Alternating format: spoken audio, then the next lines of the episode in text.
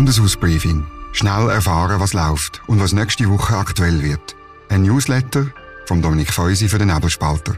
Jeden Freitag im Postfach und als Podcast. Willkommen zum Bundeshausbriefing Nummer 21 vom Nebelspalter. Nächste Woche ist die Herbstsession in Bern und es geht vor allem ums Gesundheitswesen, um Bundesfinanzen und um den Ausbau der Autobahn A1. Abonnieren Sie den Podcast, empfehlen Sie ihn weiter, lassen Sie eine Bewertung da oder schicken Sie mir ein Feedback auf dominik.feusi.nebelspalter.ch. Das würde mich freuen. Und denken Sie daran, es muss sich niemand entschuldigen, wenn er nicht links ist.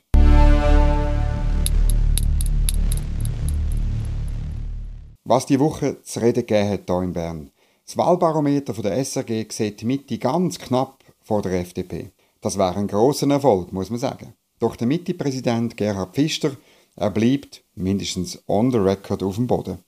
Er hat dazu gesagt, und ich zitiere, wie alle Umfrageresultate darf auch dieses Resultat nicht überbewertet werden.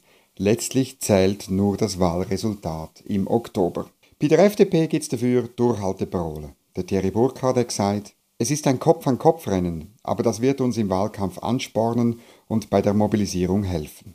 Klar ist, Jetzt fängt die heiße Phase vom Wahlkampf an. Die Parteien müssen jetzt auf aktuelle Themen rasch reagieren können, wenn sie wollen, ihre Leute mobilisieren. Am besten können das weder die FDP noch die Mitte, sondern die SP und die SVP.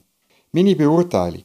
Bleibt es bei dieser Prognose, verliert der linke Block weniger, als er 2019 gewonnen hat, rund 2,5 Prozent. Vor allem, weil die FDP nicht vorwärts macht.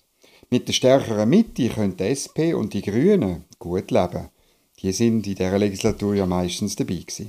Und ich zweifle daran, dass sich bei diesem Resultat etwas im Bundesrat ändern wird.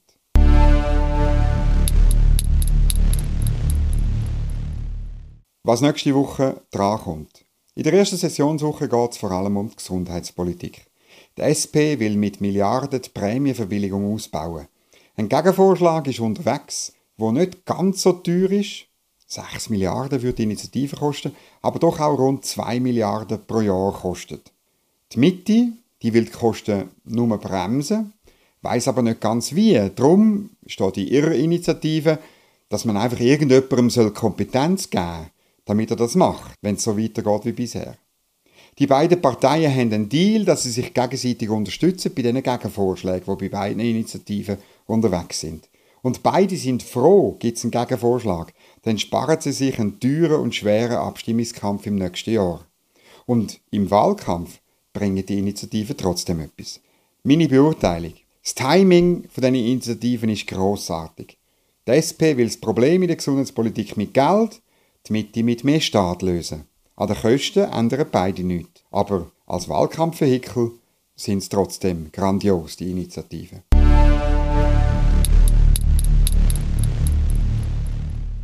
Am Montag geht es im Ständerat um Finanzpolitik.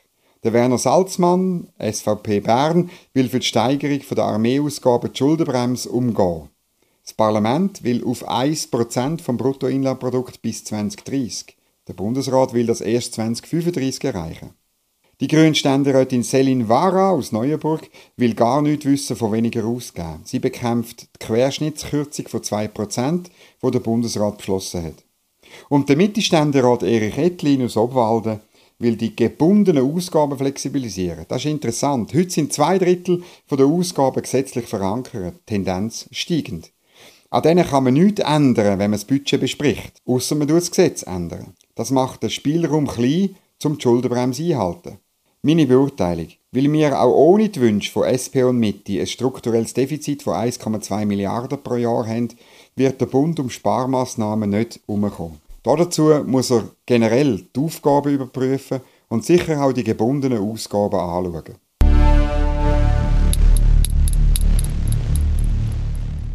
Ich achte nächste Woche auf die Ständeräte der Mittepartei. Hebt der Deal mit der SP für die beiden Gegenvorschläge doch noch oder machen sie wieder auf Opposition? Und dann schaue ich auf die Ständeräte der FDP, weil bleiben Sie beim Beschluss von der Armeeausgaben oder unterstützen Sie die FDP-Bundesrätin Karin Keller-Sutter, die für die Finanzen zuständig ist? Und dann schaue ich auf die Finanzministerin selber. Wie verteidigen Sie die Schuldenbremse im Parlament?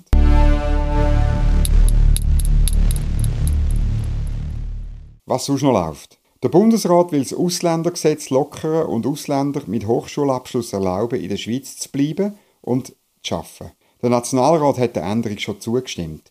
Der Ständerat tut sich schwer damit, weil das streng genommen dem Verfassungsartikel äh, widerspricht, wo man angenommen hat mit der Masseneinwanderungsinitiative. Die SVP droht mit dem Referendum. Ebenfalls auf der Traktandenliste ist eine Motion vom Berner SVP-Nationalrat Erich Hess, wo die Autobahn A1 auf sechs Spuren ausbauen will. Der Bundesrat hat überraschend beschlossen, dass er den Vorstoß will annehmen. Der Bundesrat Albert Rösti wagt also den Aufbruch weg vom 30-jährigen linksgrünen Dogma, dass jeder Ausbau vom bestehenden Autobahnnetz falsch und daneben ist. Das ist es wieder gewesen. Kurz und kompakt, ausführlich und mit allen Links und Quellen versehen, findet ihr das Briefing ab dem Samstagmorgen auf nebelspalter.ch oder am Freitag in eurem Postfach, wenn ihr es abonniert. Den Link dazu findet ihr in den Show Notes. Ein schönes Wochenende, sagt Dominik Feusi und bis nächste Woche. Bundeshausbriefing. Jede Woche gut informiert. Ein Newsletter und Podcast vom Nebelspalter.